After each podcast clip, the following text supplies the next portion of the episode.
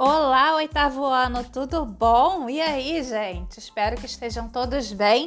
Bem-vindos a mais uma semana das nossas aulas, a mais um encontro.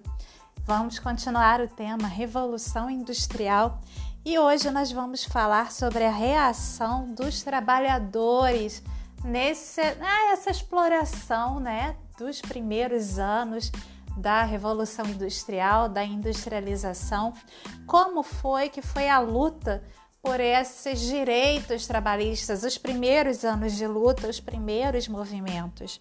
Então vamos abrir o livro na página 82 e vamos começar a nossa leitura. Vamos lá. Página 82, o título é Os Trabalhadores Reagem. Se você não abriu ainda, dá aquela pausa, abre mas eu já vou começar a leitura, porque eu acredito que a maioria já está treinado, né?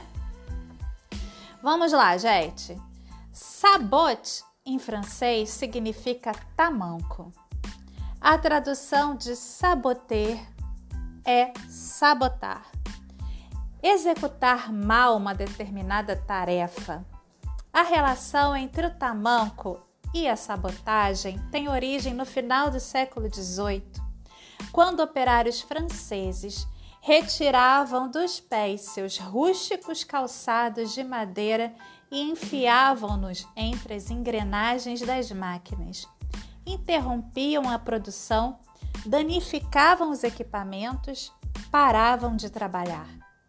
O mesmo procedimento dos operários franceses ocorria entre ingleses, alemães, italianos, estadunidenses, Trabalhadores de todo o mundo quebravam as máquinas das fábricas onde trabalhavam. Era uma das primeiras formas de resistência operária ao domínio do capital. Então, gente, uma das primeiras resistências à exploração da mão de obra operária do trabalhador foi a sabotagem, foi destruir as máquinas para então lutar contra essa exploração.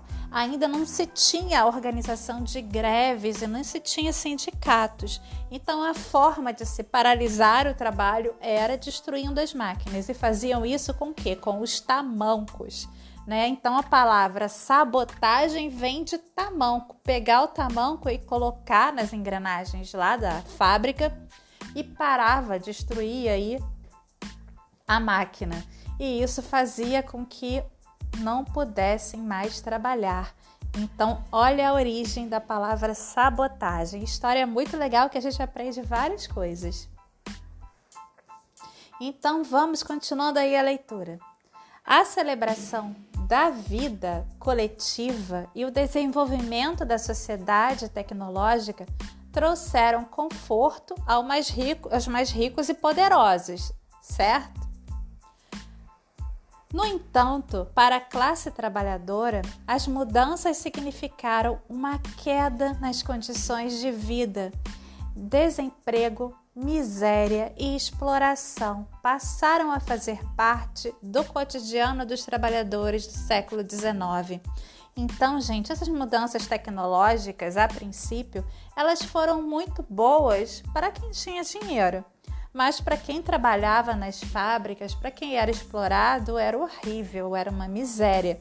Era horrível para o artesão, que com isso perdeu a sua clientela, que todo mundo preferia agora comprar o que era feito nas fábricas. O seu trabalho ele ficou desempregado e acabou tendo que ir trabalhar na fábrica também era ruim para aqueles que trabalhavam na fábrica, para os operários que ganhavam uma miséria, eram explorados e trabalhavam pra caramba, viviam em condições miseráveis. Para quê? Para sustentar o luxo de uma classe dominante aí, que era essa burguesia, que a gente chama aí de capital na nossa leitura, que eram os capitalistas, os donos das indústrias, quem vivia e desfrutava dessa riqueza. Vamos continuar a leitura. O preço do trabalho caía à medida que se desenvolvia o maquinismo, ou seja, quanto mais se desenvolvia a máquina, mais barato ficava a força de trabalho. Então, menos se pagava para o trabalhador, porque precisava de menos gente para trabalhar. não era mais necessário ter artesãos habilidosos para a produção de determinadas mercadorias. A máquina podia ser operada por trabalhadores sem qualificação. Com a existência de grande número de trabalhadores disponíveis, o preço dos salários caía em pouco tempo os empresários descobriram que podiam pagar menos ainda com a utilização de mulheres e crianças, mais desemprego e maiores lucros. A gente chama isso, gente, de alienação do trabalho. Aqui no livro a gente não, não usa esse termo, mas em outros livros se usa o termo alienação do trabalho. O que a gente chama de alienar é quando a pessoa, aquele artesão que tinha todo o processo, ele sabia fazer tudo, agora ele está alienado, ele não pode mais fazer tudo. Ele só passa a fazer um pedacinho com o operário, que ele perde a, a opção de trabalhar fazendo o trabalho dele, porque ninguém mais quer né, encomendar uma peça com ele. As pessoas querem comprar o que é industrializado e com isso ele é forçado a trabalhar para a indústria. E aí ele não tem mais a, ele não tem mais as ferramentas, ele não pode mais dominar todo o processo de fabricação do que ele fazia e agora ele é só um apertador de botão, alguém que mexe uma engrenagem. Ele perdeu todo o mecanismo de trabalho, ele foi alienado disso. A gente chama isso de alienação do trabalho.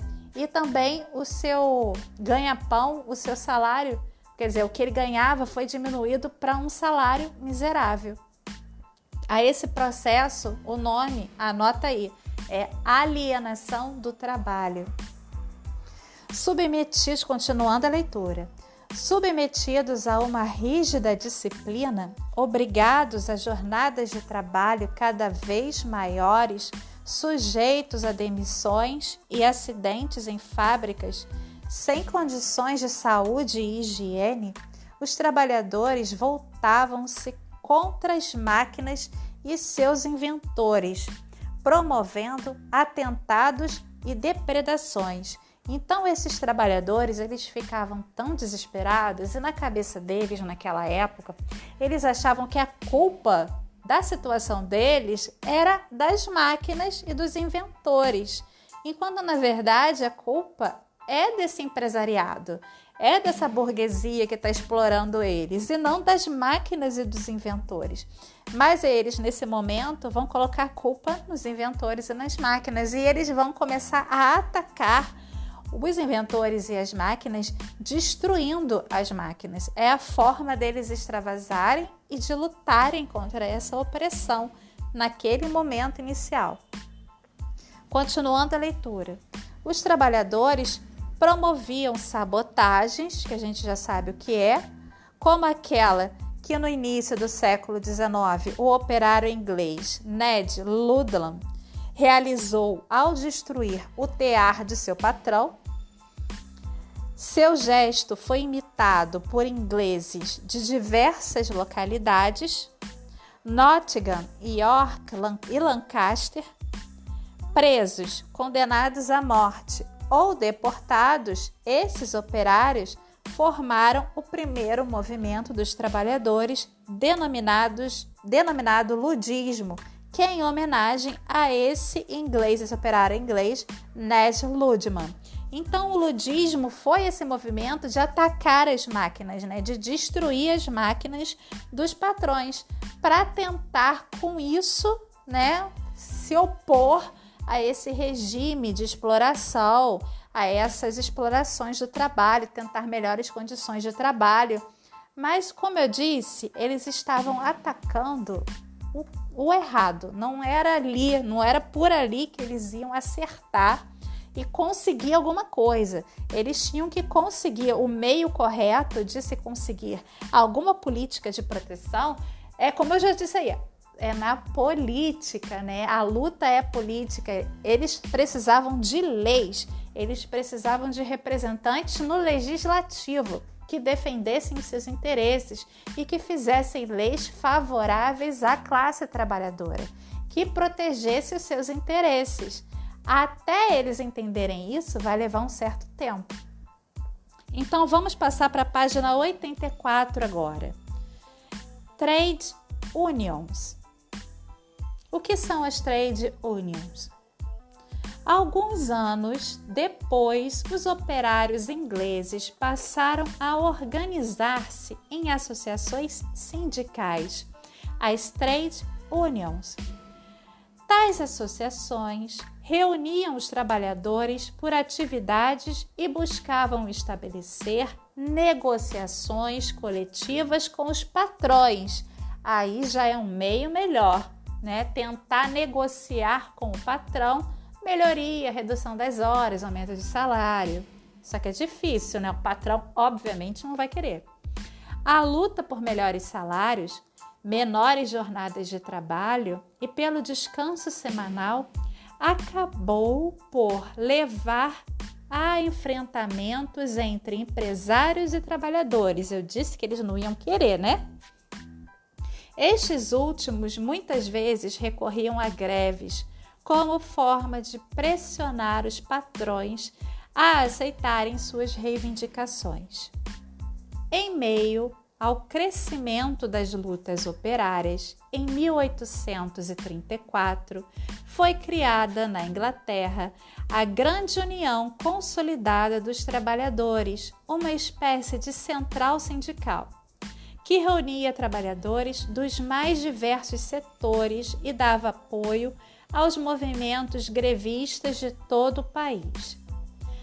Tais organizações procuravam concentrar os esforços dos trabalhadores em suas lutas e reivindicações, no lugar de ações isoladas ou individuais.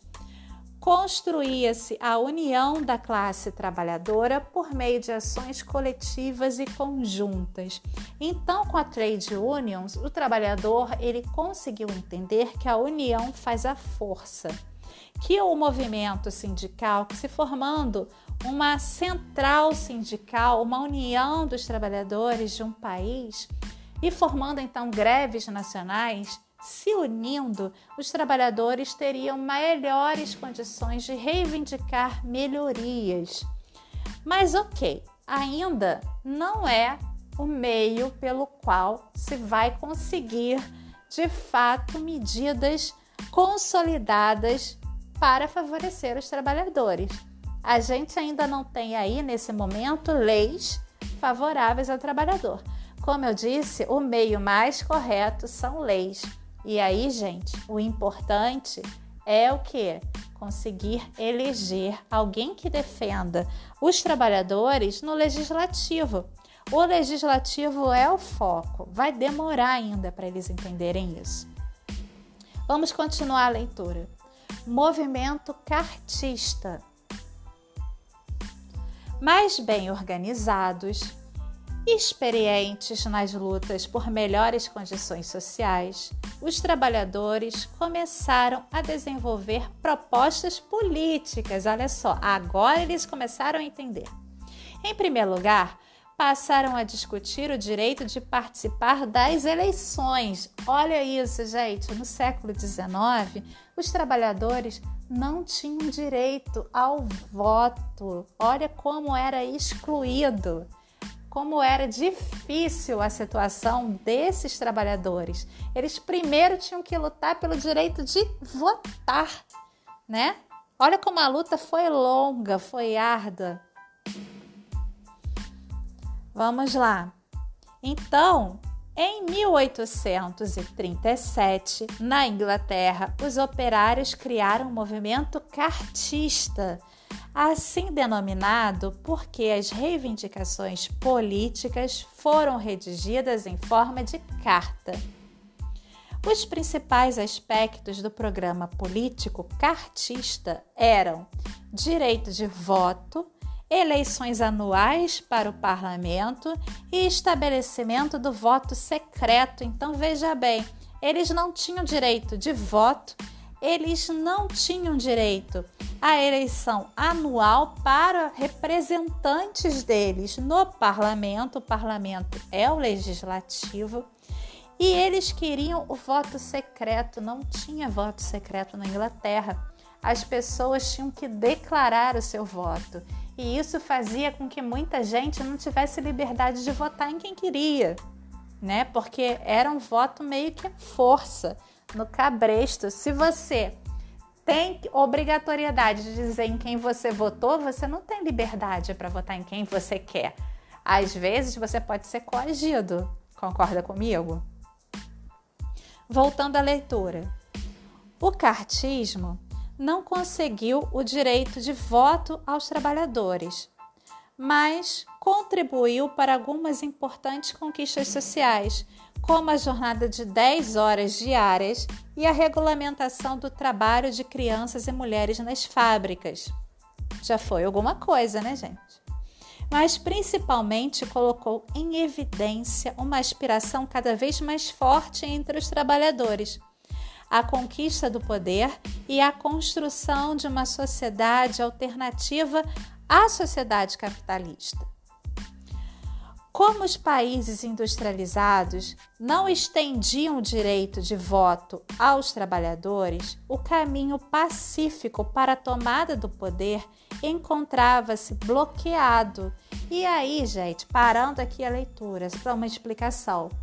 É justamente nesse contexto de porque os trabalhadores não tinham direito ao voto, eles não tinham direito a nada, eles não tinham direito a representante, representatividade nos congressos, eles não tinham direitos a condições de vida digna, a salário digno e a nada, é que vai surgir a necessidade de uma revolução, a ideia de uma revolução socialista, de uma revolução operária porque eles não tinham direitos a nada disso.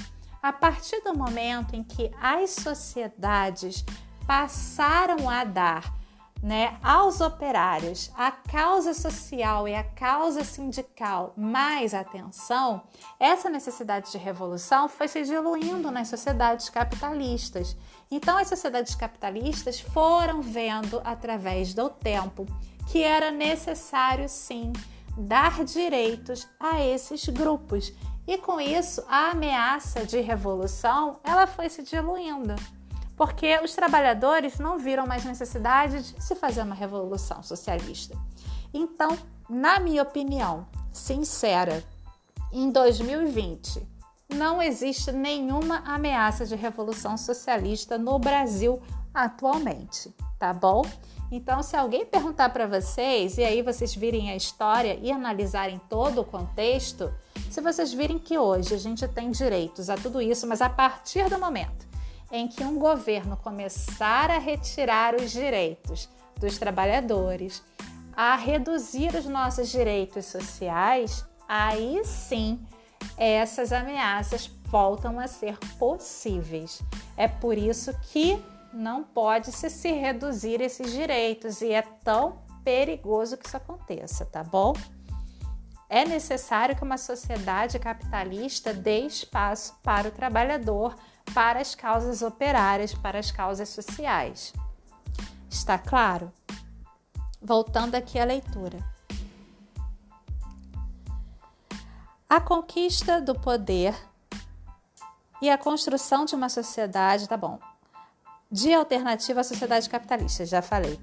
Desculpa, voltando aqui ao parágrafo novo.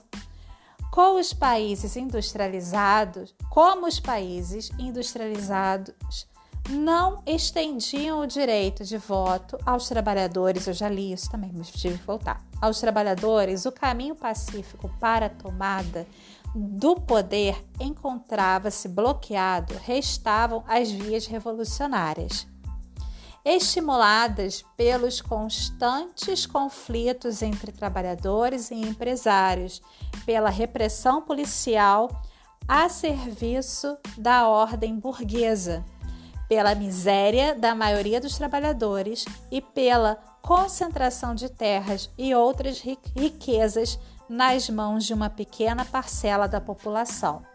Então, voltando aí à ideia, se a gente tem uma sociedade capitalista, aonde existe mais igualdade social e por isso a igualdade social é tão importante, a gente luta tanto por ela, é, a violência e as ideias de revolução elas são dirimidas, elas acabam, gente, porque a ideia é a gente buscar um estado onde exista mais igualdade social.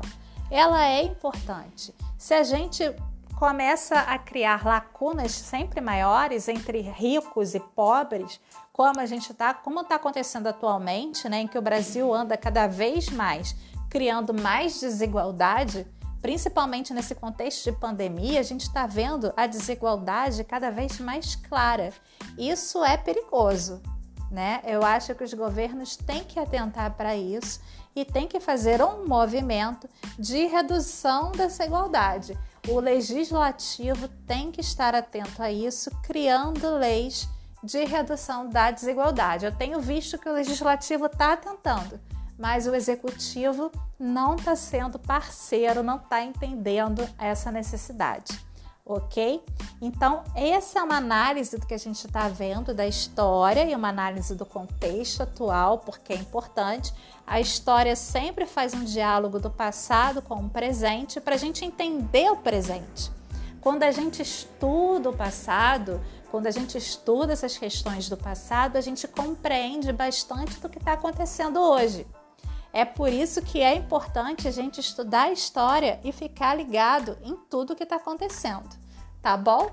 Um beijo, um abraço, até a nossa próxima aula, quando a gente vai ver quando vai surgir alternativas para esse modelo capitalista que existia no final do século XIX, tá bom? Um beijo, um abraço e até a próxima aula.